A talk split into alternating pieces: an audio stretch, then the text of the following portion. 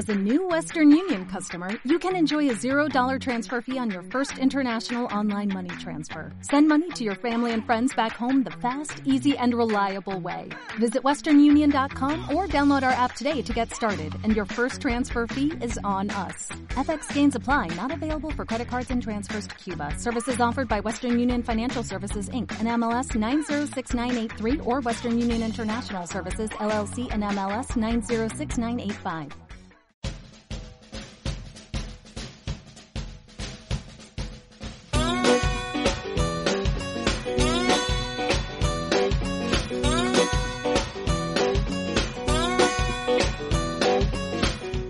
Hola Trotamundos, bienvenidos, bienvenidas a un gran viaje. Soy Pablo Strubel, autor de la web y el libro Cómo preparar un gran viaje y organizador de las jornadas de los grandes viajes. Y en este podcast quiero compartir la experiencia y aprendizajes de gente que ha hecho increíbles viajes de varios meses o años. ¿Empezamos?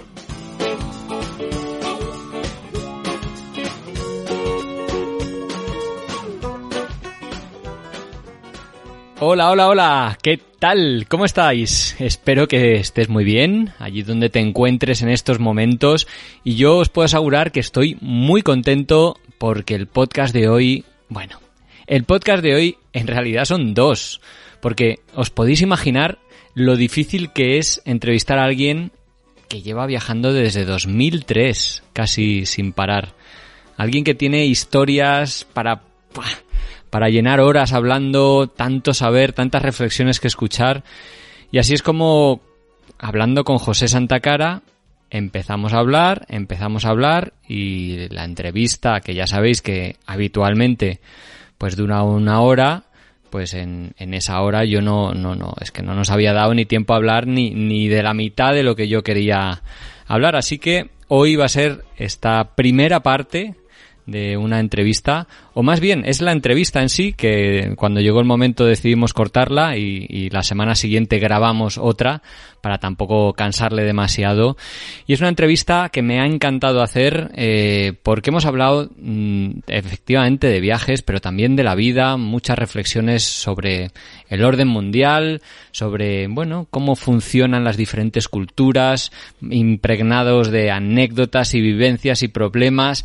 En fin, ha estado genial, de verdad. Eh, José Santacara, no sé si le conocéis, es un profesor que, bueno, jubilado, empezó a viajar en 2003 en una furgoneta en Ibileche y se fue a dar la vuelta al mundo y estuvo tres años por cuatro continentes eh, para disfrutar y, conocer las músicas del mundo. Ese fue como el hilo conductor.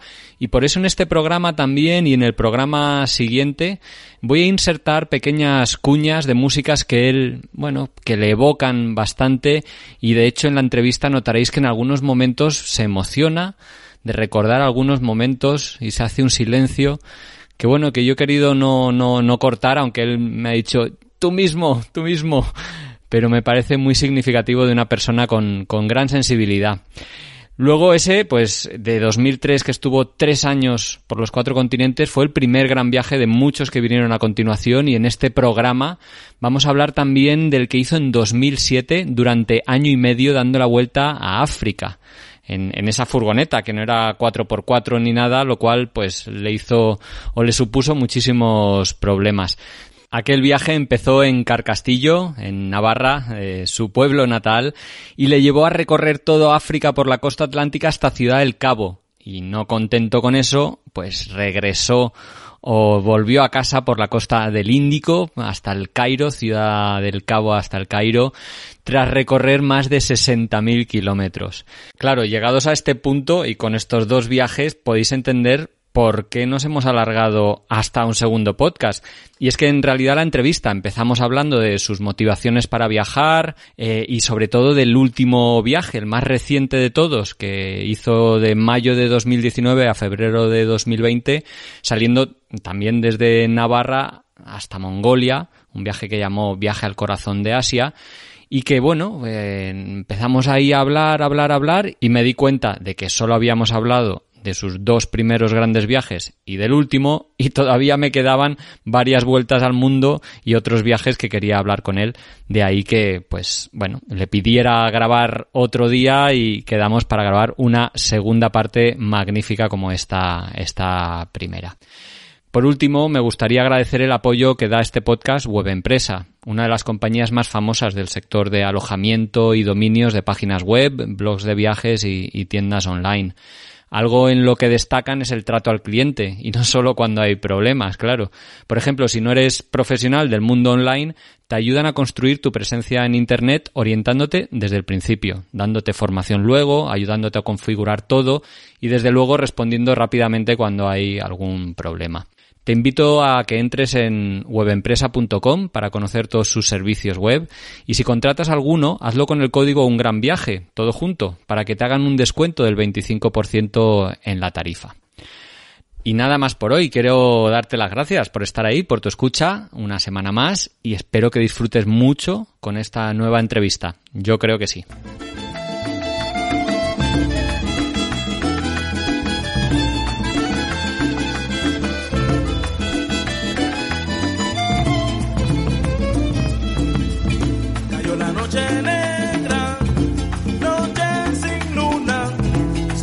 Las estrellas, llegó la bruma, el mar me se los bote como una cuna y el horizonte viaja. Hola José, ¿qué tal? ¿Cómo estás? Hola, bien y tú, Pablo. Pues nada, encantado de charlar contigo. Eh, la verdad es que eh, me hace muchísima ilusión y te he de decir que es una de las conversaciones más complicadas que creo que hasta la fecha voy a hacer, porque pocos viajeros han estado al otro lado del micrófono que hayan viajado más países, más tiempo y, durante más zonas. O sea, es que mm, va a ser complicado hablar contigo, pero lo voy a disfrutar muchísimo.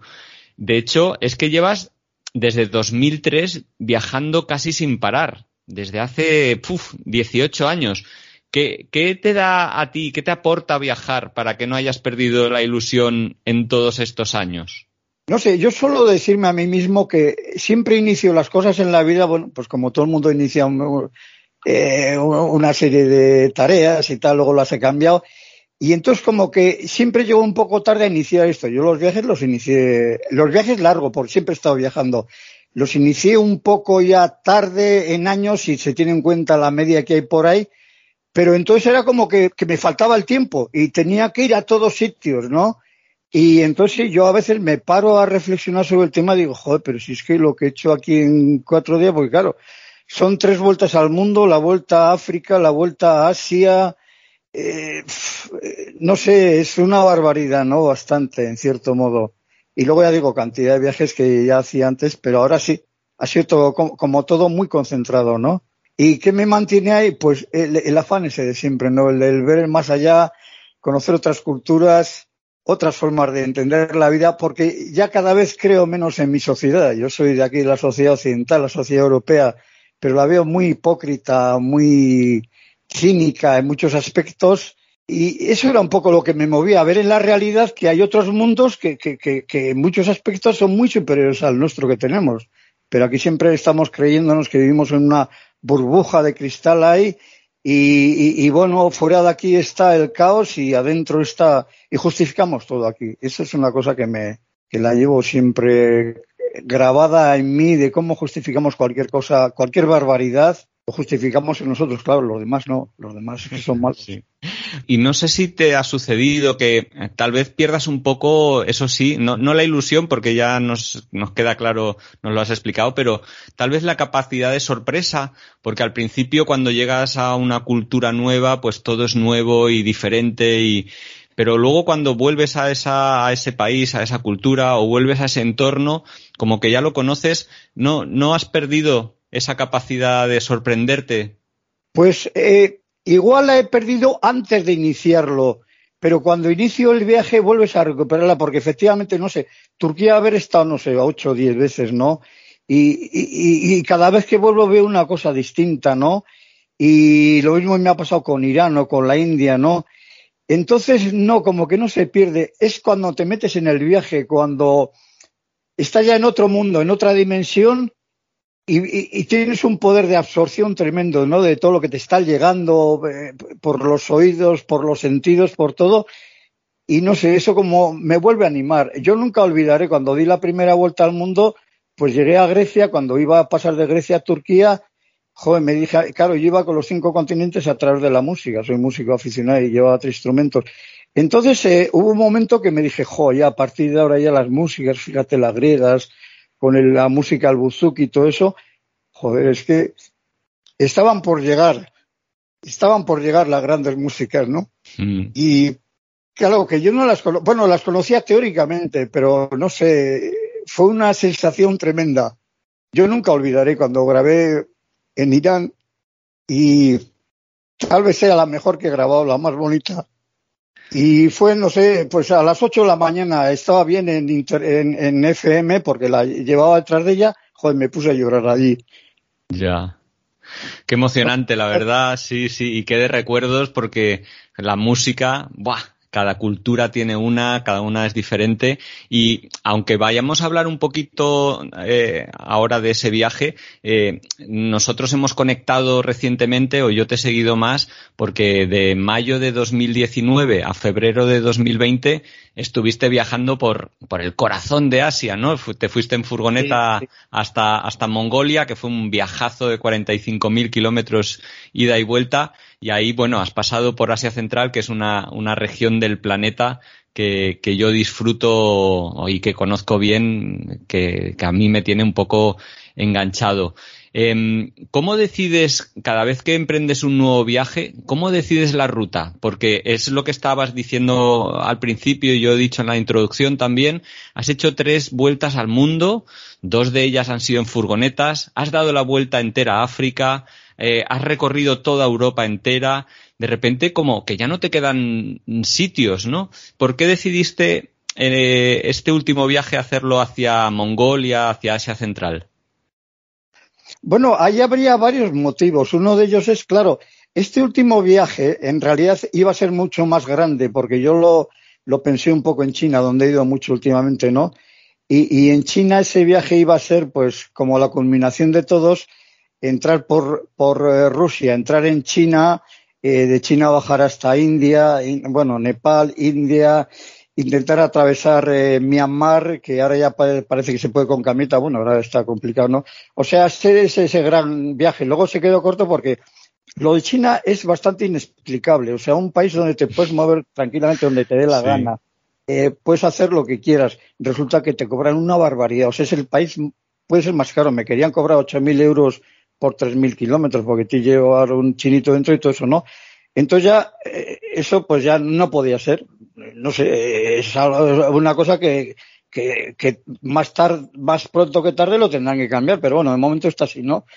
Y entonces pues ya dije, pues bueno, pues me recorreré otra vez todas las repúblicas exsoviéticas del Asia Central, ya había estado en ellas Turkmenistán, Uzbekistán, eh, Tayikistán, Kirguistán no había estado, eh, este, eh, Kazajistán un poco, y bueno, fue un poco eso en principio, pero claro, era eh, Rusia también no la tenía muy vista. Bueno, había hecho el transiberiano, volviendo desde China y eso, pero también me atraía bastante ver aquello. Bueno, eh, en fin, ya sabemos todos eh, cómo están catalogados ciertos países aquí en Occidente, ¿no? O sea, parece que son el diablo con, con rabo y con cuernos, ¿no? Entonces era un poco hacer esa experiencia de atravesar todo Rusia, porque claro, en realidad eso fue atravesar toda prácticamente, hasta, hasta el lago Baikal y todo eso, ¿no? Y esas repúblicas centroasiáticas que efectivamente atraen mucho, y por lo que veo tú has viajado por ahí, y tienen un poder de atracción tremendo, porque efectivamente es que eso ha sido el corazón del mundo eh, hasta, hasta hace 600 años, 700 era el corazón del mundo allí, ¿no? Han bajado ahora, empiezan otra vez a subir con el gran proyecto chino de la ruta de, de la seda eh, nuevamente, y no sé si tiene ese poder. Además, eh, bueno, musicalmente impresionantes son, porque se mezclan ahí todo. Y luego, arquitectónicamente, es, es, impresionante, porque claro, es una mezcla de, de, la, de, la de, de, la cultura y la arquitectura india, la china, la persa, todo eso que se junta ahí. Por ejemplo, no sé si ahora está en Ashgabat, para mí Ashgabat eh, lo puse en el, en el libro, en el primer libro, puse que, que es una belleza de estas que, que te hacen daño casi a los ojos. Eh. Es una maravilla impresionante, independientemente de todo el régimen que tiene allí, ¿no? Que, eh, político y eso. Y ya digo, ¿de dónde sale, de dónde sale esa atracción tan, esa belleza tan impresionante? Es esa mezcla de culturas que hay, ¿no? En, en el hacer, en el sentir, en el ver. Y, no sé, eso era un poco lo que me atraía. Y claro, hacía también, por eso, que daba un poco dar esa vuelta. Luego volver a entrar otra vez en Irán, para mí Irán es una maravilla. Volver a entrar eh, Turquía también, que, que tiene zonas maravillosas. No sé, era todo eso, ¿no? Que eh, en cierto modo es como el ombligo del mundo, eso. A mí lo que, bueno, a mí me parece meritorio todos estos viajes que llevas haciendo en estos últimos 18 años, que es que de verdad casi no has parado, pero más meritorio aún me parece que los haces en una furgoneta, en una Volkswagen Transporter llamada Ibileche, que tiene a día de hoy 450.000 kilómetros, que además es una furgoneta que no es 4x4, es una furgoneta normal. Y te has metido por lugares, eh, supongo, infames. O sea, yo ahora que estás pensando en, eh, estás hablando de Asia Central, que hay muchísimas pistas, muchísimas carreteras en mal estado. Em, viajar con Ibileche, ¿qué te aporta? Pues, aparte de la aventura, porque es que seguro que has tenido buf, muchas, muchos problemillas y, anécdotas con esa furgo. es que para empezar te diría una cosa, no sé, ya no sé si son los viajes de Josela con Ibileche o los viajes de Ibileche con Josela. sí, en cierto modo, claro, es que Ibileche como que tiene personalidad ya, ha llegado a tenerla, ¿no? Por eso el nombre se lo puse estando en Pakistán en el camping, que es solo para extranjeros, en el año 2003, pues llevaba cinco meses viajando y todo el mundo me pregunta, oye, ¿y qué tal está la camioneta? Y dije, bueno, leche, eh, la camioneta, eh, o sea, necesita un nombre, no sé, si ha hecho eh, meritorio, ha hecho méritos suficientes para eso. Y entonces, bueno, y Billy en vasco es andar, Eche es casa, casa andante, ¿no? Ah, y, qué guay. y bueno, empezar porque, pues no sé, me dio por comprar esa pero ahora ya no es esa, es Ibileche, es algo muy especial, ¿no? Y, claro, no sé, estamos tan unidos que ya no la iba a reparar porque seguramente que hará algo en otro viaje. Siempre digo es el último, pero que hará algo en otro gran viaje. Entonces, pues claro, está ya muy, muy, muy traqueteada, muy eso. Pensaba ir a por otra vez, digo, no, hay que arreglarla. O sea, yo más o menos eh, sé lo que tiene más o menos mal y tal, tiene la suerte que el motor está todavía bastante bien. Es una cosa rarísima después de todo lo que por sitios se ha metido. Pero bueno, ya la, la bomba de la tengo cambiada, este, la bomba de inyección tiene muchas cosas cambiadas, claro, vas cambiando con el tiempo, ¿no? Y o sea, se le puede. Entonces, la idea es, no sé, yo tengo que acabar mi vida de, de este de viajes con Ibileche. Como sea, ya me las arreglaré para tirar por adelante con ella. Y, ya digo, se ha creado un, una entente ahí, pues muy, ya que le oyes todos los ruidos. Bueno, en el último viaje, cada dos días me ponía el buzo. Me tenía que bajar. Ostras. Pero sí, o sea, algo tremendo, ¿no? Eh, pero bueno, ya como que dices, oye, te lo mereces, se lo merece, porque a veces le digo, ojo, estarás de mí hasta las narices, ¿no? Pero bueno, va tirando. Y entonces hay otro factor que sí diría, ahora cuando he hecho el, el libro de África, el último, puse ahí que a África me llevó la inconsciencia. O sea, lo de África, sí, efectivamente. Yo en África no le recomendaría a nadie meterse con lo que yo me metí. O sea, eso es llevar un boleto casi del 95% para que te quedes allí. Porque no, es una tracción delantera, bueno, es fuerte hasta cierto nivel y no tiene ni tomas de aire elevadas, es baja, relativamente baja, las ruedas son de 15 de 15 pulgadas nada más. O sea, no es para meterla ahí porque, no sé, por montarte una anécdota, hubo zonas que salí con las, con las cadenas de la nieve.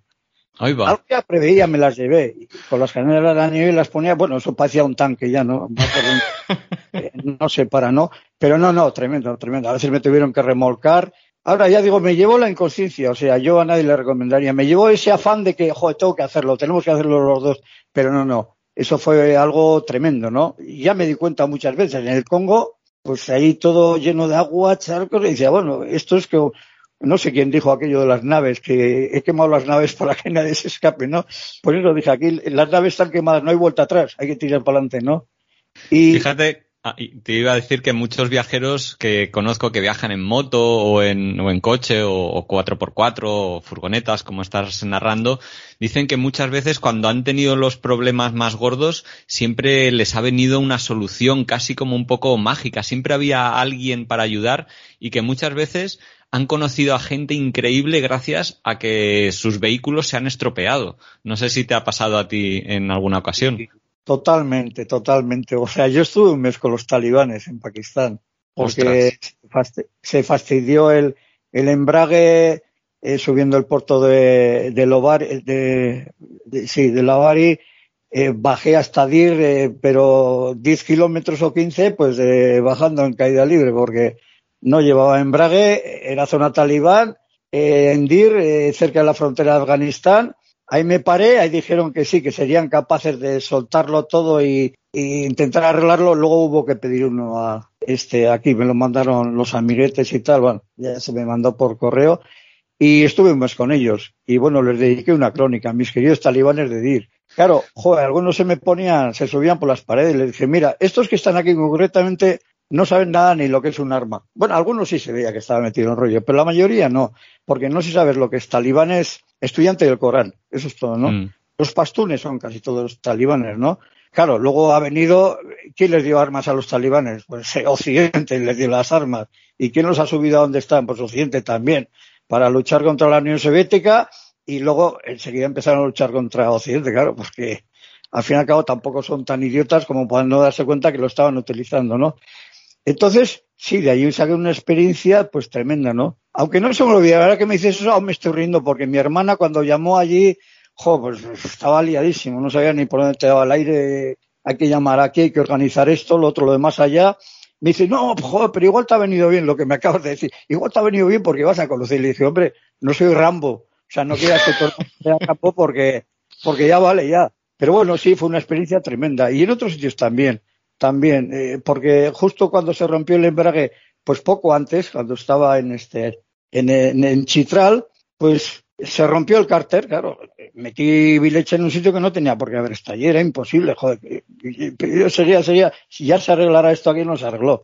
Llegué a Chitral, el, el cárter ya dejó de, eh, de resistir, se rompió y lo primero que hice fue me puse a comer, porque en esa situación como quieras darle vueltas a la cabeza a todo, por un eh, por milésimas de segundo te va pasando todo lo que puede ocurrir. Eh, me tengo que quedar aquí todo el invierno porque no va a llegar la pieza, no se va a poder arreglar el cártel, luego se soldó, ¿no? Y tal. Dije, me voy a poner a comer. Pues efectivamente me puse a comer enseguida llegaron dos pakistaníes. Oye, ¿qué te ha pasado y tal? Pues vale, me remolgaron el, en la camioneta y ya encontramos un sitio donde hacerlo, ¿no? Pero sí, sí, muchos, eh, muchísimas veces ha sido, claro, una vez pasado todo, ha sido una maravilla, no sé, las amistades que has hecho, tal. Y más que amistades, conocer a la gente dentro. Eh, eh, me ha ocurrido esta vez, en, eh, Mongolia se rompió otra vez. el GPS pues me engañó, me metió por una zona horrible yendo para Rusia y, bueno, al final se rompió y en pleno monte pues funcionaba un poco el embrague y ya encontré un camping de ricos en pleno monte, claro, un camping para ricos que no tenía ni electricidad ni, ni conexión a internet, nada, no había nada, ¿no? Que van ahí a descansar y ya está. Bueno, pues ahí uno dijo que sí, sí, yo me atrevo y tal, y entre los dos desmontamos todo, y luego estuve en su casa y yo era como uno más de la familia. Claro, esa experiencia de haber estado con una familia mongola, como que eres de allá, pues efectivamente es algo que nunca se te olvida, nunca se te olvida.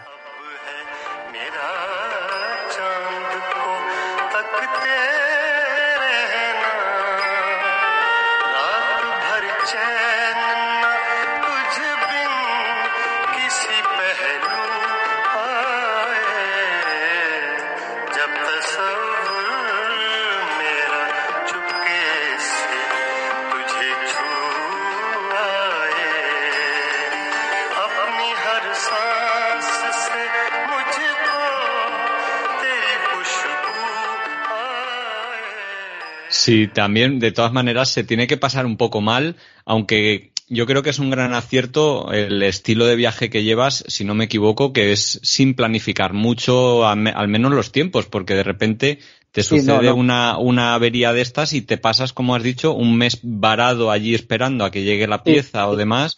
Hay que ir con una actitud muy relajada, ¿no? Sí, sí, sí, yo creo que sí. Claro, yo he visto viajeros que lo llevan todo planificado. Y yo me digo a mí mismo, yo para eso no viajo, porque yo si viajo es para, te vas evadiendo y vas teniendo tu cabeza en otras cuestiones, ¿no? Distintas de las que tienes aquí en la vida normal y, y, la real o pseudo real. Eh, entonces, yo sé cuándo salgo y cuándo quiero llegar, más o menos, mes arriba, mes abajo. Pero bueno, entre medias, pues vas planificando, porque igual hay un sitio que no pensabas ir y de repente dices, joder, esto es maravilloso, aquí me quedo, no sé, o escribiendo crónicas, eso me pasaba mucho antes, pues para escribir crónicas, joder, mira qué sitio más bonito, pues aquí me quedo una semana o los que haga falta, ¿no? Pero Sí, no, no, no, no planifico demasiado, ¿no? lo que hay entre medias, sé el principio y el final, hombre, siempre vas un poco consciente de dónde estás, ¿no? Otra, yo tengo ahora un fallo. Digo que es un fallo porque yo creo que es un fallo. Antes llevaba diarios, llevaba todo. Ahora ya no llevo prácticamente casi nada. Eh, no llevo ni radio por no llevar. Y, coño, soy electrónico, la, la puedo regalar a veces, pero no me interesa. Entonces, eh, me olvido de toda esa serie de cuestiones y voy para adelante, voy tirando, voy haciendo. Si veo que voy demasiado atrasado, pues eh, procuro darle un poco más rápido, pero, pero me parece, es mi forma de viajar. Sí, y, y ya digo, lo que esté entre medias, bueno, habrás leído igual, ¿no? La famosa poesía de Ítaca, ¿no? claro, que habla de eso, del camino. Sí, llegar a Ítaca es interesante, pero el camino es lo importante. Que sea largo y lleno de aventuras, efectivamente. Oye, José, eh, me gustaría volver o ir un poquito a ese primer gran viaje que arrancó en junio de 2003 y que, bueno, durante casi, casi tres años estuviste viajando alrededor de, los cinco continentes a través de la música. Fue un, viaje largo de 59... no pude entrar, pero bueno, sí, luego lo hice después. Ah, vale. Bueno, fueron esos 59 países, cuatro continentes... 16, 160.000 kilómetros y además algunos de mochilero que hiciste 25.000 y ahí eh, querías visitar los continentes a través de la música. ¿Por qué le diste un hilo conductor a ese primer gran viaje que hiciste? Hombre, vamos a ver, lo primero te diría que para hacer este gran viaje no hace falta ninguna excusa, como suelo decir, ¿no?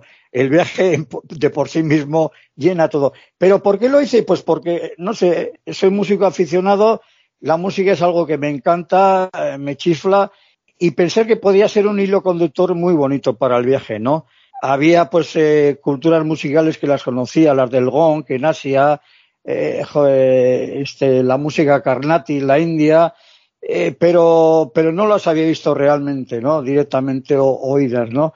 Y era eso, quise darle un hilo conductor y la verdad es que me vino bien porque había momentos de estos que, que estás bajo, es normal, son mucho tiempo, y bueno, me ponía mis músicas, los ponía a clasificar y, te elevaba te elevaba otra vez la moral, ¿no? Claro, cada uno tiene que tener sus tics y sus cosas para mantenerse un poco, en, no sé, en el viaje y, llevar la cabeza amueblada, ¿no?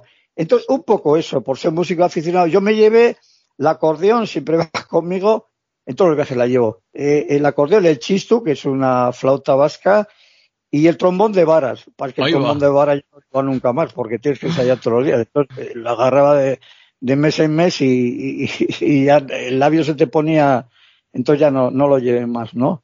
Y, pero yo no lo llevo para tocar por, ahí, para salir no sé, lo he tocado cuando me ha parecido de repente un tío músico que, pues vale, hemos hecho nuestras cosas, porque el lenguaje musical es otro lenguaje eh, eh, es precioso, ¿no? Eh, como el lenguaje de la mímica o el lenguaje de, los gestos, todo eso, ¿no? Y bueno, pues me venía muy bien. dos personas que no se podían entender por el idioma y ahí estaban tocando las dos juntas, cada su instrumento y hacemos tonterías, cosas de esas. Y muy, o sea, muy gratificante todo eso. También ibas, ibas grabando. ¿Qué, em, ¿Con qué finalidad? ¿Con alguna finalidad o simplemente por el placer tuyo de tener esos archivos y recordar las músicas? O, o tal vez querías haber hecho, bueno, un documento sonoro de ese viaje? La verdad es que cuando sales un viaje de estos no tienes muy claro qué vas a hacer con la música tal. Bueno, la verdad es que tengo, pues igual tengo 30 gigas de música de todo el mundo, ¿no? Porque cuando te ven interés ha sido impresionante. Yo he llegado a museos que estaban cerrados y me han sacado todos los instrumentos a la calle para que yo los viese que estaban ahí metidos en cajas, ¿no? Algo impresionante. Eso me pasó en Pakistán, ¿no? Este, y luego pues le empiezas a dar un poco cuerpo. Te das cuenta que la música al fin y al cabo es como las migraciones humanas. Al fin y al cabo la humanidad se ha hecho emigrando, ¿no? De un sitio para otro. Hmm. Y ver que, que un pueblo no acaba aquí y empieza ahí el siguiente. Eso es una, eso es una cosa que se inventó Occidente en el siglo XVI y de ahí pues nos han derivado cantidad de problemas a la humanidad. Bueno, estas las dos primeras guerras mundiales y todo por qué. Eh, eh, la chispa pues es Alsacia-Lorena. Pues vaya, pues impresionante que por Alsacia-Lorena, pues joder, mueran 50 millones. Pero bueno, son somos así de idiotas los humanos, ¿no? Entonces con la música es igual. Eh, la música no se acaba aquí y empieza ya. E incluso he visto cosas Ah, eh, por ejemplo, pues el, el, uno el ritmo mejor que, bueno, más, más extendido de todo Afganistán, grabé mucha música cuando estaba con los talibans, me la traían además a grabar, eh, pues es el 5 por 8 el ritmo vasco del sorchico. No sé, son cosas, pues, pues sí, eh, pues que te resultan curiosas. Luego llegas a la India, ves la música carnática y el violín pues lo tocan tumbado y en otro sitio lo tocan de una manera, de otra. O sea, los instrumentos van cambiando o se van exportando. Por ejemplo, el piano deriva del, del este, del, eh, del este, del, de un instrumento iranio, ¿no? El, ahora no me sale el nombre, pero bueno, que es, eh, sería como el armazón del piano, ¿no? Vas viendo la historia de los instrumentos muy bonita, muy bonita es. Y bueno, eh, claro, yo no soy un profesional, pero tengo, la verdad es que son tengo ahí una cantidad de cosas que a veces digo, joder, esto tenía que caer en manos de un profesional o no sé, yo mm. lo donaré a algún, a algún conservatorio, a algún sitio, porque tengo maravillas que te, he nombrado lo de la música carnática porque a veces me ha, me ha tocado dar charlas en conservatorios. Entonces, para ellos se hice un tipo de música, digo, de películas un poco más concentradas en la música, en lugar de otras que las tengo concentradas en el viaje en sí mismo. Y a veces ya les decía, por la música carnática, ¿y eso qué es? O sea, nadie tenía ni idea. Es una música impresionante, porque en la música india, jo, yo cuando estuve ahí dije, jo, aquí caben todas las músicas, cabe la occidental, caben todas. Y cuando estuve ahí los veía bailar y decía, el ballet occidental es una mierda comparado con esto. Bailan con todo, con los ojos, con la expresión. Eso es algo impresionante. Es, entonces, es para verlo. Supongo que esa es parte de la, bueno, o esa es la, la motivación principal para viajar, ¿no? Descubrir todas esas cosas. es una motivación que antes comentabas, antes de empezar en 2003 a hacer esos grandes viajes, ya tenías eh, comentabas como ya habías viajado mucho antes. Supongo que lo hacías en tus vacaciones, porque tú eras ingeniero de telecomunicaciones, mm, pero eras profesor de secundaria. En esa época, claro, te tenías que ir amoldando un poco a, las vacaciones. Supongo que llegó un momento en que te supo a poco. Sí, un poco exactamente, lo has definido perfectamente, porque sí, eh, lo más que llegabas a mes y medio de vacaciones seguidas, ¿no? Eh, pero bueno, eh, dieron para mucho, porque dieron para ir, he estado en Libia con la camioneta, que ahora es imposible, aparte que la hemos dejado, recalco, la hemos dejado nosotros, occidentales, la hemos dejado deshecha, el primer país en cuestiones sociales de África, y, y bueno, me dio para ir a Siria y Jordania, Turquía, en fin, daba para muchas cosas. Pero ahora que dices eso, hay que contar, es que me estoy ahora acordando. Llegaban vacaciones de igual una semana las de la nieve y tal, y yo y mi ex, o sea, salíamos de casa como, como, no sé, como alma que lleva al diablo, porque teníamos que ir a Venecia en, en una semana o teníamos que ir a no sé dónde, y sí, sí, era ir a tope. Pero efectivamente llegó un momento que, claro, los viajes estos eran mes y medio, 12.000 kilómetros, podían ser 14.000, pero decía, se me hacían cortos. Para cuando empezabas ya el tercer día ya estabas pensando que estaba acabándose, ¿no? Y entonces dije, bueno, hay que hacer un viaje que no se acabe nunca, que sea tan largo como 1059 días, que es lo que duró la vuelta al mundo, ¿no? Bueno, ese fue la primera vuelta al mundo que hiciste de 2003 a 2006 y luego eh, iniciaste la vuelta a África de 2007 a 2009, que como dices, bueno, fue toda una aventura porque bajaste desde Marruecos a Ciudad del Cabo y luego fuiste por la costa del Índico hasta, hasta Egipto, ¿no? 60.000 kilómetros, 33 países. Lo increíble es eso, ¿no? Que lo hiciste en un, en un coche, en una furgoneta que no era eh, 4x4. ¿Qué, recuerdas de aquel viaje del que, por cierto, me gustaría decir que has publicado recientemente un libro llamado, titulado África, la madre olvidada y, maltratada? ¿Qué significó e, ese viaje para ti? Pues no sé, por decirlo de alguna manera queda un poco pomposo, pues igual sería un punto de inflexión en el sentido de que, claro, la vuelta al mundo en muchos países, pues que, pues bueno, los grandes países, las grandes cosas, eh, más o menos puedes ir por carreteras mm, que están más o menos bien, aunque me he tocado cada barbaridad tremenda, ¿no? Pero África, África es otra cosa. África, África, tengo que volver a repetirle, por eso es el nombre, la, la madre olvidada y maltratada, ¿no? África la hemos dejado deshecha, eh, Europa la ha dejado deshecha. No digo que sería una maravilla antes tampoco, porque ya la habíamos deshecho con el, con el esclavismo y todo esos rollos, nunca se sabrá los millones que se, que, se llevó Europa de allá, ¿no? Este, eh, pero claro, luego la puntilla vino con el reparto de África entre todos y bueno, ahí ya se quedó en la nada, ¿no? Eh, África solo ha servido para, para sacar gente de allá como esclavos, para sacarle materias primas, para sacar todo. Entonces, claro, es que en África, dar la vuelta a África, es ya es una aventura que, que si uno se lo piensa, pues igual no lo inicia, ¿no? bueno, más de se ha quedado allí en el, en el camino. Carreteras horribles, o sea, es que en, algunos sitios hay carreteras porque ya lo están haciendo, sobre todo China. China, claro, se está metiendo en todos sitios y China pues ha sido más, más astuta. Bueno, está haciendo lo normal, independientemente que haga sus grandes negocios. Joder, porque le, llegué al Congo y, oye, ¿qué te parece? Hombre, os está haciendo hospitales, os está haciendo carreteras, os está haciendo tal, os está cobrando, pero bueno, ¿qué os hizo Occidente y, Francia? Pues, pues sí, nada, nada. O sea, te lo dice, ¿no? Entonces, en ese aspecto es una es un cambio tremendo que hay en, el entendimiento del mundo porque ves un país deshecho. Ves un negro, que el negro yo siempre he dicho, siempre tiene cinco minutos para ti. Un negro aunque vaya a un funeral porque me ha tocado. Y mm. entonces ves humanidad todavía. Pero ya digo, no es que se conformen, es que con lo que tienen pues van tirando para adelante, no hacen una vez me quedé en una gasolinera, estaba en Namibia, me quedé allí mirando, estaba la chica la que trabajaba allí, se estaba comiendo un bocata y estaba con, un, con una botella de Coca-Cola, creo. Y, no dejé de observarla. Le pegaría 20 tragos o 30 tragos y seguía casi igual la botella. O sea, se mojaba los labios. Mm. Claro, eso ya te da idea de que hay otra mentalidad, otra forma. Claro, desde aquí no se quiere más que meter el consumo como sea y todo eso, ¿no?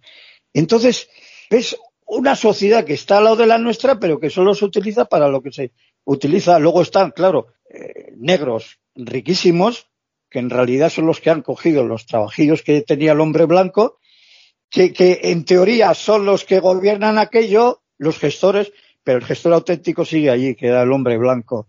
Y eso es lo que te da una rabia tremenda, a mí me la daba, ¿no? O sea, ves que África no es dueña de su destino y, y, y, y es complicado que salga de donde está, ¿no? Tremendo. Sí.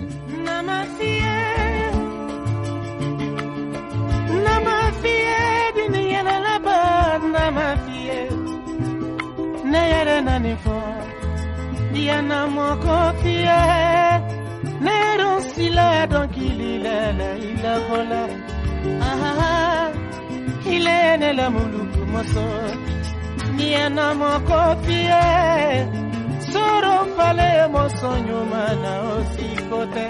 Nonono nekona deyilelele eh, de todas maneras, para viajar es un, es un continente muy exigente por, por toda la logística has estado, que has estado comentando, pero también es un continente que da mucho, ¿no? Da esa humanidad, esa cercanía. Y, y recuerdo haberte escuchado contar como una vez fuiste invitado a un funeral, que es algo Ah, bueno, que, en nuestras vidas aquí convencionales no pasa, ¿no? Y allí es como algo muy, muy cercano, ¿no? El contacto con la gente. ¿Cómo, cómo suceden estas cosas? Bueno, la, la primera fue relativamente sencilla porque en, en, en, en Costa de Cote d'Ivoire, en, la Costa de Marfil, hay una, hay una misionera de mi pueblo entonces estuve con ella pues eh, casi un mes, porque estábamos esperando un paquete, no llegaba, al final se perdió, me tuve que marchar ya. Pero bueno, mientras estaba allá, claro, zona Senufa. Senufa es una de las etnias pues más características de África. Bueno, hay cantidad de ellas, ¿no? Pero esta es muy, muy interesante, ¿no? Y, bueno, pues me dijeron, oye, voy con la música y tal. Me dijo, pues para música, los funerales. Y ya fui con un senufo.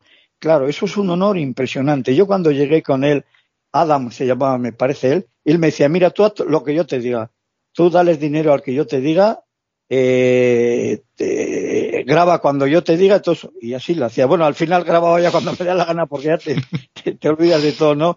Y se portaron muy bien. Entonces, ese fue así el primero. Claro, yo era el único occidental, el único blanco allí grabando todo, eh, escuchándoles la música maravillosa, todo. Bueno, un honor impresionante.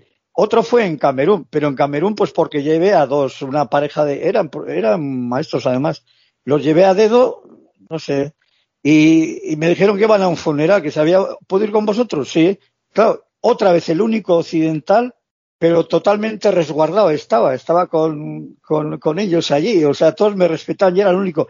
Y claro, eso sí que es una maravilla, porque no tienes esa sensación que te da muchas veces cuando estás por el extranjero, dice, coño, esto que me están a mí enseñando, ¿esto es algo real o, es para mm. turistas? Mm. No sé, eso nos, nos asalta a todos a día, ¿no? Y sabes que eso no es para turistas, es, y claro, es la fiesta más importante que tienen, más que el nacimiento. Ellos iban con camisetas del muerto y tal, eh, qué día ha nacido, ha muerto, y, y, y ahí está, en medio del, del recinto donde estás, y todos alrededor bailando, medio borrachos, se bebe una barbaridad. Ah, por cierto, a los nueve meses nace mucho más críos que de normal. Eso es una cosa muy curiosa, ¿no? Entonces, ves la relación entre la vida y la muerte desde otra manera, desde otra perspectiva, no distinta que Occidente, que aquí se, se intenta esconder y tal, ¿no? Ahí no se esconde nada, ¿no? Y, joder, es una sensación preciosa. Si alguna vez puedes, vete a un funeral. Y aparte, a ellos les gusta casi, ¿no? Que vayas ahí porque cuente sus tradiciones. Porque luego yo, por ejemplo, llevo a llevé a todo el equipo de los danzantes y sus equipos que llevaban las máscaras y todo, pues ya era de, del grupo, era uno más, o sea, y sí, es una maravilla. Eh, distinto a lo que me ocurrió en Sudáfrica, que claro, allí también, pues hice amistades con, eh, con unos que llevé para allá, una chica que trabajaba en el Kruger, eh, la llevé a su casa, yo dormía afuera porque le pedí permiso, oye, mira, esto que duermes aquí. Eh, fui al bar con ella y aquello fue una maravilla, porque claro, era, ella era de ese gueto, bueno, nos lo pasamos de maravilla. Yo el único blanco, una maravilla. Claro, al día siguiente nos fuimos a un gueto que no era el suyo. Ella no lo conocía. Y ahí se armó, ahí donde me sacudieron.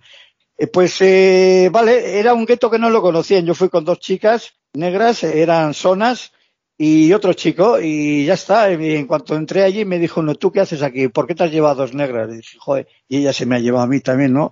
Y bueno, pues eh, salía por las cámaras y al salir por las cámaras, pues Dios es indeseable, pues nada, me dio una sacudida, me puso en el cuello aquí ya pierdes, cuando te da una sacudida de esas, pierdes la sensibilidad, la visibilidad y, y, y, y no te puedes ni mover, ¿no? y al final, al cabo de no sé cuánto tiempo, pues aparecí en el suelo, cuando dejó de pasar la corriente, aparecí en el suelo pues eh, sangrando y me levanté como pude y, la puerta estaba abierta pero no había robado nada, nada. El tío lo que quería era matarme o algo así y di la vuelta al coche y me dijo, Tandy, Tandy me dijo, ven para acá, ven para acá. dije, no, venir aquí que yo no puedo. Me llevan al hospital como pudieron en la camioneta no me desapareció nada la camioneta, la camioneta estaba para ellos, pudieron hacer lo que les dio la gana, no desapareció nada, ni dinero que había, o sea, eso es impresionante, pero bueno, ahí fallé, y, y, fallé, pero bueno, porque yo quise, tenemos siempre un sexto sentido que te avisa, y mi sexto sentido me avisó, no te metas ahí porque ese gueto no lo conoce nadie, y efectivamente, la cosa salió mal, pero bueno, siempre hay que llevar un grado de irracionalidad, digo yo, en los viajes, no pues es todo racional, porque entonces no sé, no, no le sacas todo el jugo al tema, ¿no? Sí, sí, entonces no te mueves de casa, vaya, además.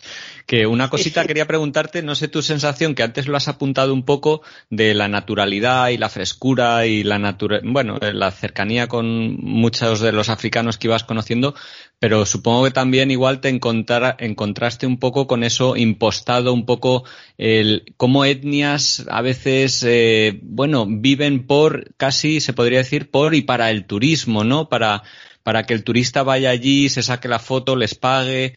No sé qué te parece o si te has enfrentado a esta, a esta situación en la que al final al turista se le ve como, como una fuente de, dinero más que eh, un, viajero. Eh, sí, sí, me ha ocurrido, me ha ocurrido. Lo que pasa es que, claro, el viaje fue muy gratificante porque me dio tiempo para estar en todas esas. Y claro, si estás en Kenia, sobre todo Kenia y Tanzania, pues ahí lo ves sí, eh, pues vas a vas al, al, este al, al Kilimanjaro y efectivamente hay gente que está pues para sacarte la pela y que tiene muy poco que ver con este con, con el espíritu de África real, ¿no? Claro, no tienen otra cosa, pues ¿qué van a hacer? Puedes verlo también en Sudáfrica, pero sí, eso, eso para mí ya no era África, era un, era un remedo de África, no sé, algo que incluso desde fuera los ves y vas a una cosa de danzas, algún festival de danzas y efectivamente, ya desde fuera esa danza te da, no sé si será los entendidos o los datos, yo creo que nos da a todos que dices, joder, me huele artificial bastante, ¿no? Esto, ¿no? Pero claro, me ha tocado ver esas otras que, que las bailan ahí, que están, que estoy yo solo y que sabes que eso es auténtico totalmente, ¿no? Bien o mal, da lo mismo. Bueno, eh, son bien porque es auténtico. Habría que decir eso, ¿no? Porque ya uno sale harto ya de tanto concurso. Aquí estamos siempre para competir. Y la cosa no es eso, ¿no? Pero sí, se nota mucho. Y, y bueno, pues a veces pues procuras, procuras escaparte de eso, ¿no? Eh, pero claro, luego pues cerca, fíjate, cerca de eso, pues, pues, pues iba de Malawi y en Malawi, joder, pues una de las noches para dormir, llamo, me dejáis aparcar aquí, joder, era el jefe, el jefe tribal. Claro, te enteras de muchas cosas. Te enteras como en África, es que África es un país esquizofrénico. África tiene, tiene dos, dos administraciones, me dicen, no, yo soy el jefe tribal. ¿Y eso qué significa? Pues me decía, pues que cuando aquí hay un problema en el pueblo siempre vienen a mí. Si yo por lo que sea, en última instancia, no puedo solucionar, entonces interviene la autoridad central es tremendo eso, fíjate, tú te imaginas aquí con dos administraciones para todo, y eso es África. Claro, eso no se te olvida nunca, que te han acogido ahí, que me han dado un teo, muchas veces te han invitado y he pagado yo, porque era un euro para pagar, pero tú sabes que si e, esa persona le haces pagar ese euro, mañana igual no come. Hmm. Entonces.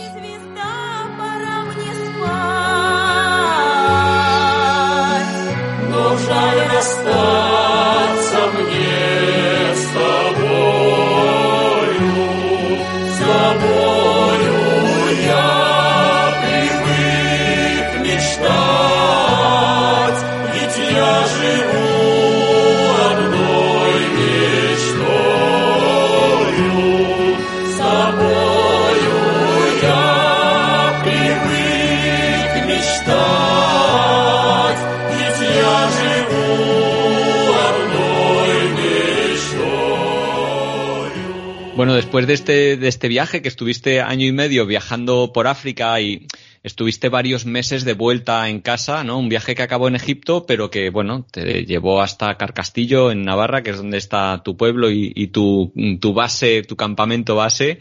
Pero me gustaría preguntarte cómo es eso del regreso, cómo es eso de estar en casa después de un viaje largo, ya no solo por este viaje, sino por, eh, por el anterior, que estuviste eso dando la vuelta al mundo y otros posteriores, ¿no? ¿El cuerpo te pide estar en casa o estás incómodo cuando estás en casa? ¿Cómo, cómo es eso del regreso de, estos viajes?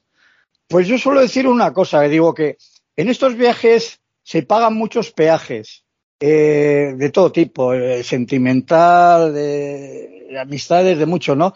Pero un peaje que, me, que eso, claro, eso lo, lo, tienes que vivir estos viajes para saberlo. Un peaje muy grande es que cuando vuelves, pues, no sé, ya no eres solo de aquí, eres de algo más. Eh, yo, por ejemplo, cabrearte mucho. Yo iba a los bares, a la televisión y decir a alguien en alta voz, joder, eso que está diciendo es mentira sobre ese país, vamos, pues se acaba de venir de allá. Hmm. Pero llega un momento que ya te callas ya, o sea, aprendes a callarte porque dices, ¿y quién te va a entender si aquí Dios es la televisión, ¿no? Y entonces, eh, pues, por ejemplo, es ese. Hay conversaciones que, que, que me, me, callo, no llego a intervenir porque digo, joder, si, si digo lo que yo pienso, te van a tratar de, no sé, cosas de esas, ¿no?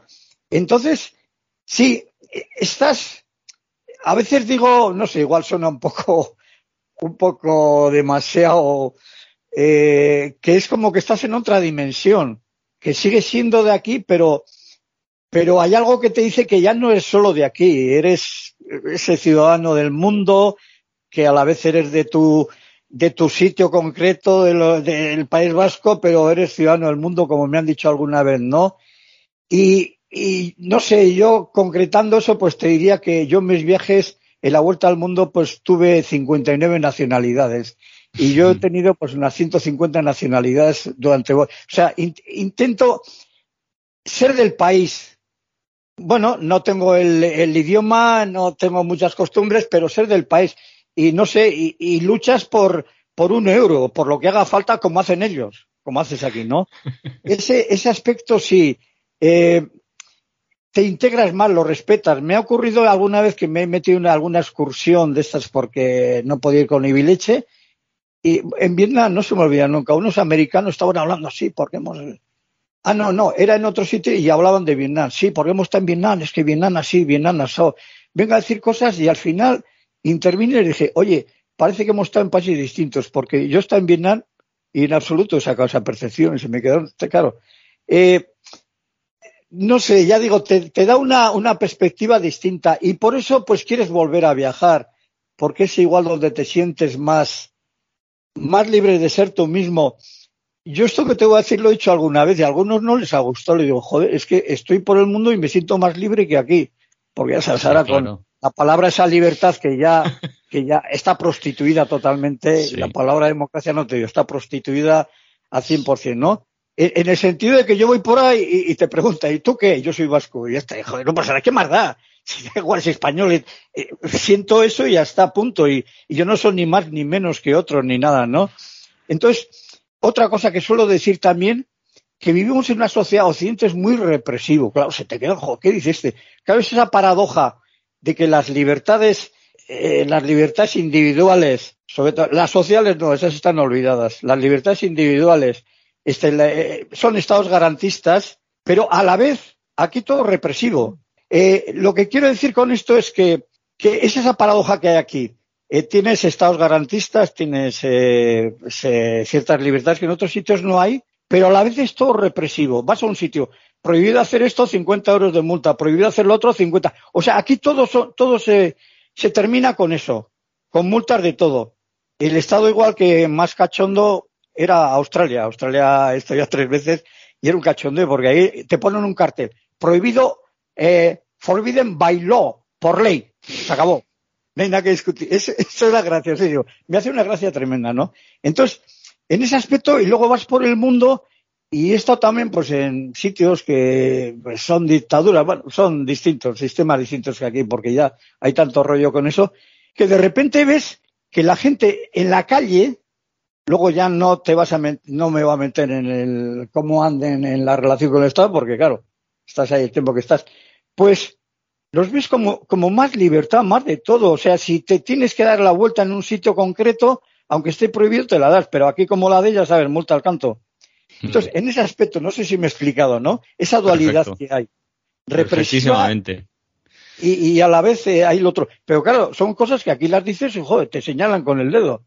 Oiga, Precisa, precisamente, mira, te iba a preguntar algo un poco en relación a esto y tal vez más por el cariz eh, viajero tuyo, ¿no? Pero no sé si te has sentido o te sientes un bicho raro, porque en tu entorno yo creo que no debe haber mucha gente que, que viaje tanto como tú y que entienda el viaje como modo de vida y, que disfrute tanto de estar sintiéndose libre alrededor del mundo, ¿no? Mm, tu entorno en general, igual ahora, igual ahora ya, ya te dan como caso perdido, pero tal vez más al principio cuando empezaste a viajar, eh, ¿cómo te sentías, o sea, te sentía, te, cómo te veía la gente? ¿Eras ese, eras un bicho raro? Pues para empezar, ¿sabes cómo me veían? Bueno, este se empieza el viaje, va, en cuanto llega a Irán se vuelve. Eso. Sí. Porque yo tenía, tenía compañera, ¿no? Me había separado, pero tenía compañera y luego me decía, jo, yo tenía la esperanza que ibas a volverte, pero no te volviste. eh, sí, sí, yo creo que sí. Si hay una cierta, un cierto, ¿sabes quiénes ya no te ven tan raro, pero no se atreven mucho a, a hablar? Yo lo noto con los jóvenes. Porque, uh -huh. claro, eh, ya por diferencias de edad, pues aquí los jóvenes, hay un mar además al lado, con 20 años, 19, los ves como que te están mirando tal, pero con, con cierta admiración y respeto cosa que igual no hacen los mayores, porque sabes, esas, no sé, suena mal decirlo, pero yo creo que sí, hay bastante el tema de la envidia, esas cosas y tal.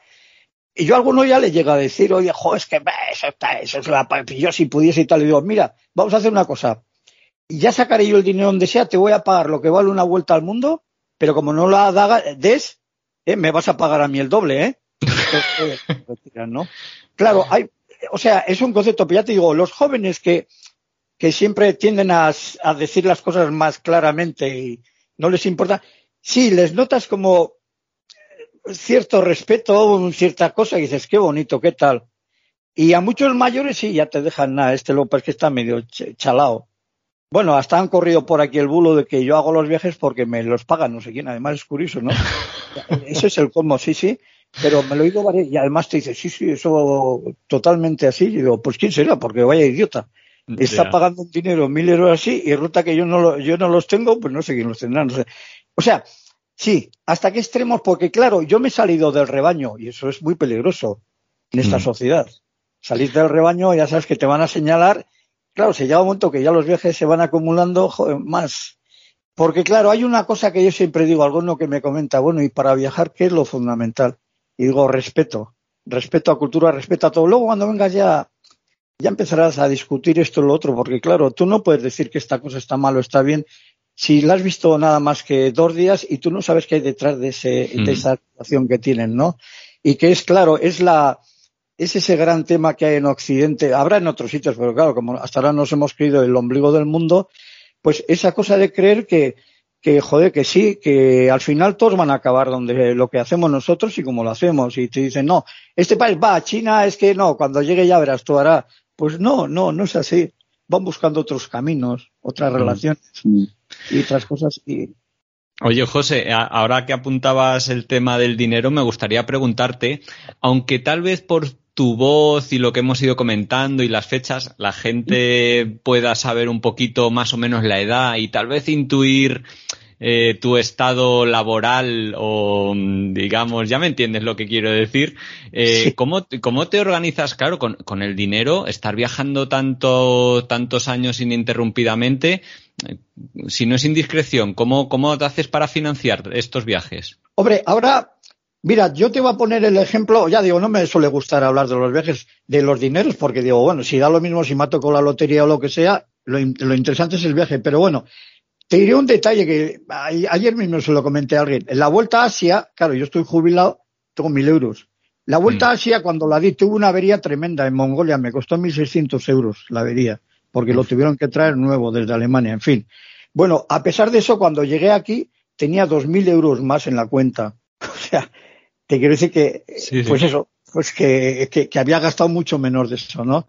Este, ¿cómo lo haces? Joder, se puede hacer. Es complicado, pero se puede hacer porque, claro, depende de lo que gastes y de tu tren de vida. Pues hay que comer con ellos y, y, y ir a los hipermercados. Los, los, supermercados, pues no sé, más o menos son parecidos. En todos sitios pueden costar un poquito más. En los países en ciertos países no, pero no mucho más. Y luego cocinar ahí en la camioneta. Y mira, mm. y si, si te invitan a comer, pues te pegas una buena comida y si no te jodes.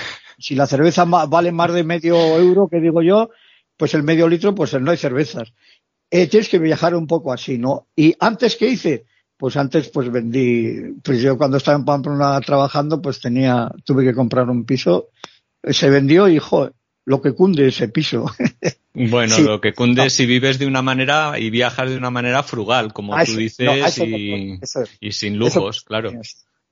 Eh, en una ocasión me escribió uno, un email, cuando estaba dando la vuelta al mundo, estaba al final. Oye, tengo 30.000 euros. Eh, es una fortuna, ¿eh? Andar por el mundo.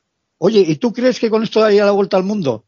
Y le dije, mira, yo no sé cómo viajas según cómo viajes, porque si viajas un poco con tren, a todo tren y tal, y eso, pues no llegas igual ni a Turquía, al final de Turquía. Si viajas como hay que viajar, pues sí. Pero eso tiene que ver cada, cada uno. Ahora, ahora, por ejemplo, me estoy montando un viaje a Islandia. Eh, pues eh, Islandia es muy caro, porque bueno, no lo conozco y tengo curiosidad por ver eso. Es muy caro, pero ya he visto el método. Pues llegar allí, alquilarme un coche eh, que están a 30 euros, 30 a 32, y ya tengo el hotel pagado con eso. La comida, este, bueno, el hotel porque es para dormir, eh, en la parte de atrás todo cama.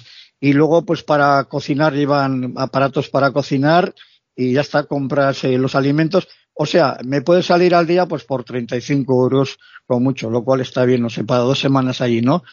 Pero ahora, claro, eh, viaje a Islandia, pues si viajas en esta una agencia y tal, pues no creo que te salga por menos de ciento y pico al día. Eh, ya, al final es una cuestión de prioridades, a ver qué priorizas. Si mm, priorizas el viaje, olvídate de otras cosas. Y no hay Correcto. Sí, sí, yo, pero yo creo que bueno, que es, un, malentendido, ¿no? Como que hay que ser muy rico para viajar. Y otro malentendido que creo que suele haber muchas veces es que hay que ser muy joven para hacer viajes así tan largos y demás.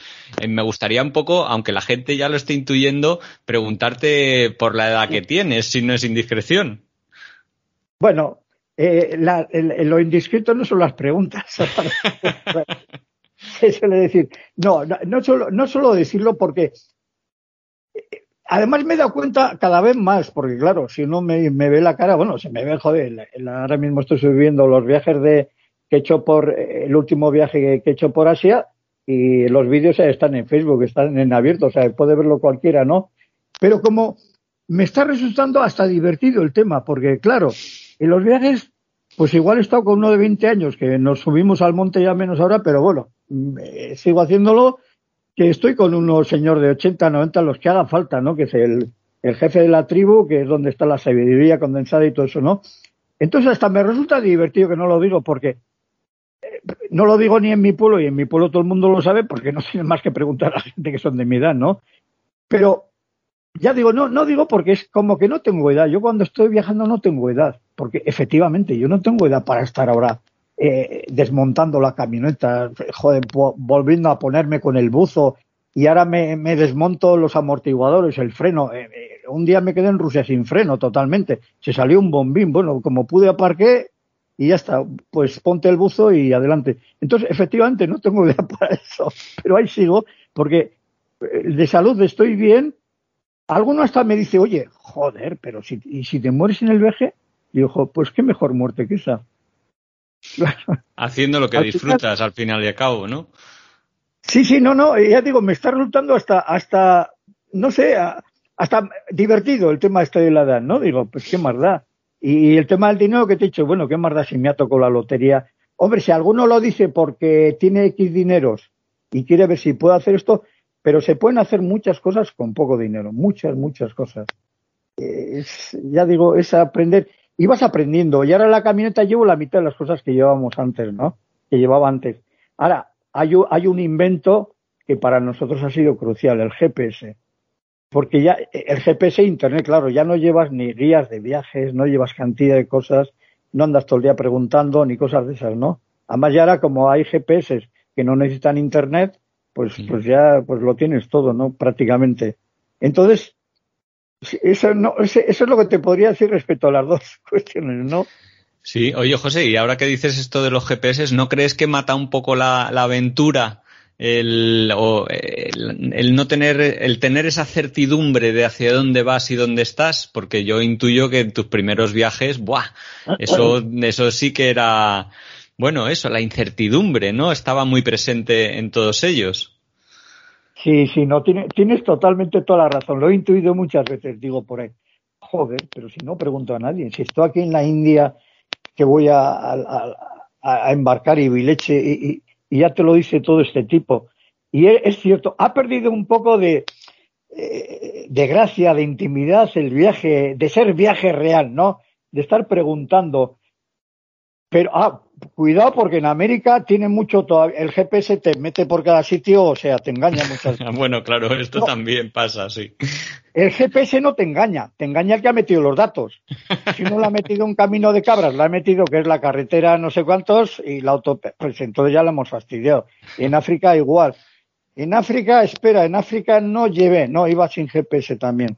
Que por cierto te contaré una anécdota, claro, efectivamente. Eh, cuando estaba subiendo de, de, Isiolo, a ver, de Isiolo a Moyale, de Kenia a Etiopía, ahí está una de las peores carreteras de África, de las peores que hay. Ya llevaba esa, eh, esa referencia y claro, yo en, en, Nairobi, acabando de preparar todo, subí más la camioneta. Había que subirla porque luego tenía el desierto de Nubia y yo no sabía si lo iba a pasar, porque claro, la camioneta es vieja y, eh, baja y eh, bueno, subiendo las barras de torsión, pues ya vas ganando Llegaron unos, unos eh, viajeros, estos venían de Egipto, estaban dando al revés. Y dije, coño, voy a aprovechar a preguntarles. Pregunté cómo estaba, me dijeron que horrible porque estaba en época de lluvias, que con mi camioneta la veían así, joder, me dijo, joder, con esto no. Y bueno, cuando les pregunté por el desierto nubio, va uno y me dice, oye, ya te puedo pasar todos los tracks para, para, para hacer el desierto nubio porque tengo esto y tal, no sé cuál, los mapas. Y dije, pero tienes internet, tendrás internet, ¿no? Me dijo, no, no, sin internet no se puede. ¿Cómo eh, este, ah, sin internet y para llevar GPS no se puede? Y, le dije, oye, pues los nativos no llevan, no llevan GPS tampoco y lo hacen. Claro, hay ese concepto occidental, muy occidental, de que ya, joder, si no llevas ciertas cosas ya no, no puedes hacer esto. Si no te, oiga, que hasta hace cuatro días no lo teníamos, ¿no? Pero sí, efectivamente pierde, pierde, sí, te adelantas mucho, pero claro, como estás en la aventura, pues la aventura es aventura al 90%, ya no es al 100%, ahora es al 90%. Y sí, sí, he tenido esa sensación también, he tenido. También he de decir que yo soy un poco cagueta, por ejemplo, y a mí a veces el tener eh, un GPS en el teléfono y el mapa descargado me ha invitado a explorar más de lo que hubiera hecho en otras situaciones. O sea, no, no todo es malo, al revés. Quiero decir que hay muchas situaciones en las que, como sabes que hay un camino que va a bajar por el otro lado del puerto y demás, me ha animado a hacerlo en otras ocasiones que tal vez no hubiera tenido ese GPS, me hubiera dado como más reparo intentar ir a, ver qué hay allí y, si podía salir por el otro lado, ¿no? Así que por lo menos a mí eh, es verdad que mata un poco la aventura, pero como yo no soy tan aventurero, en muchas ocasiones me ha venido muy bien para darme esa seguridad que me ha permitido eh, emprender exploraciones, ¿no? Que por otro lado, bueno, pues es algo muy ventajoso. José, eh, escúchame una cosita. Eh, estoy disfrutando muchísimo de hablar contigo y me doy cuenta de que no hemos hablado nada de la segunda vuelta al mundo, que además la hiciste de mochilero. No hemos hablado de la tercera vuelta al mundo que hiciste con camioneta, ni del de la vuelta por Europa en 2018. Me encantaría, si no tienes inconveniente, que quedáramos para otra ocasión y siguiéramos hablando porque creo que tienes muchísimo que, compartir y todos tenemos muchísimo que aprender y disfrutar con tus historias. Y si te parece, pues lo dejamos hoy aquí y, bueno, intentamos concertar otra cita para seguir conversando. ¿Cómo lo ves? Oye, no, no, perfectamente, perfectamente, no, o sea, me has, eh, como, como entenderás, a mí también me gusta contar toda la experiencia y efectivamente, porque yo cuando empecé también acudí a otras fuentes, a otros que ya tenían la experiencia y sí, sí, o sea, eh, perfectamente, lo entiendo. Yo por, además, yo creo que tendrás eh, la misma, la misma impresión más o menos. Lo que ha sido hoy ha sido un poco la globalidad de todos los viajes. Claro que hace falta. Luego sí, sí, sí, si quieres concretar. Yo, yo encantado de la vida, no hay problemas, ¿eh?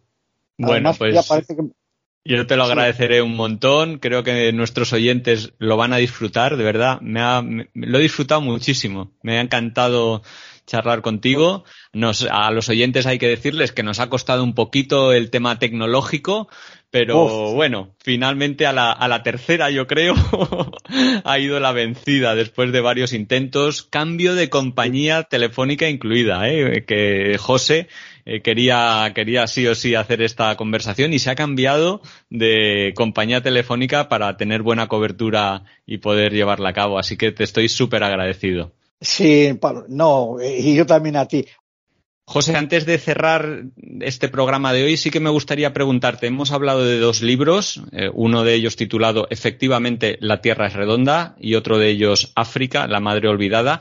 Me gustaría preguntarte dónde se pueden encontrar estos, estos libros y también si tienes alguna web o redes sociales para conocer más de tus viajes. Pero en principio ahora solamente está en Facebook, ahí pueden localizar lo del libro, José Lado y Santa Cara y ya está. Se ponen en contacto conmigo y yo los mando. Todos estos enlaces los voy a poner en la descripción del programa y en la página web, así que será fácil que cualquier oyente que quiera acceder fácilmente y buscar estos vídeos, las promociones de los libros y demás, pues los pueda encontrar con facilidad.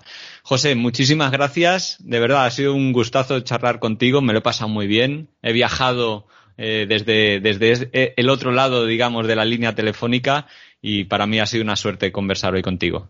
Oye, pues también muchas gracias a ti, Pablo, porque, bueno, eh, siempre, es grato recordar todo esto y siempre es grato si alguien le puede ayudar, lo mismo que a mí me pasó cuando empecé, pues mejor que mejor. Objetivo cumplido. Así ah. es. Un saludo si seguimos en contacto. vale, adiós.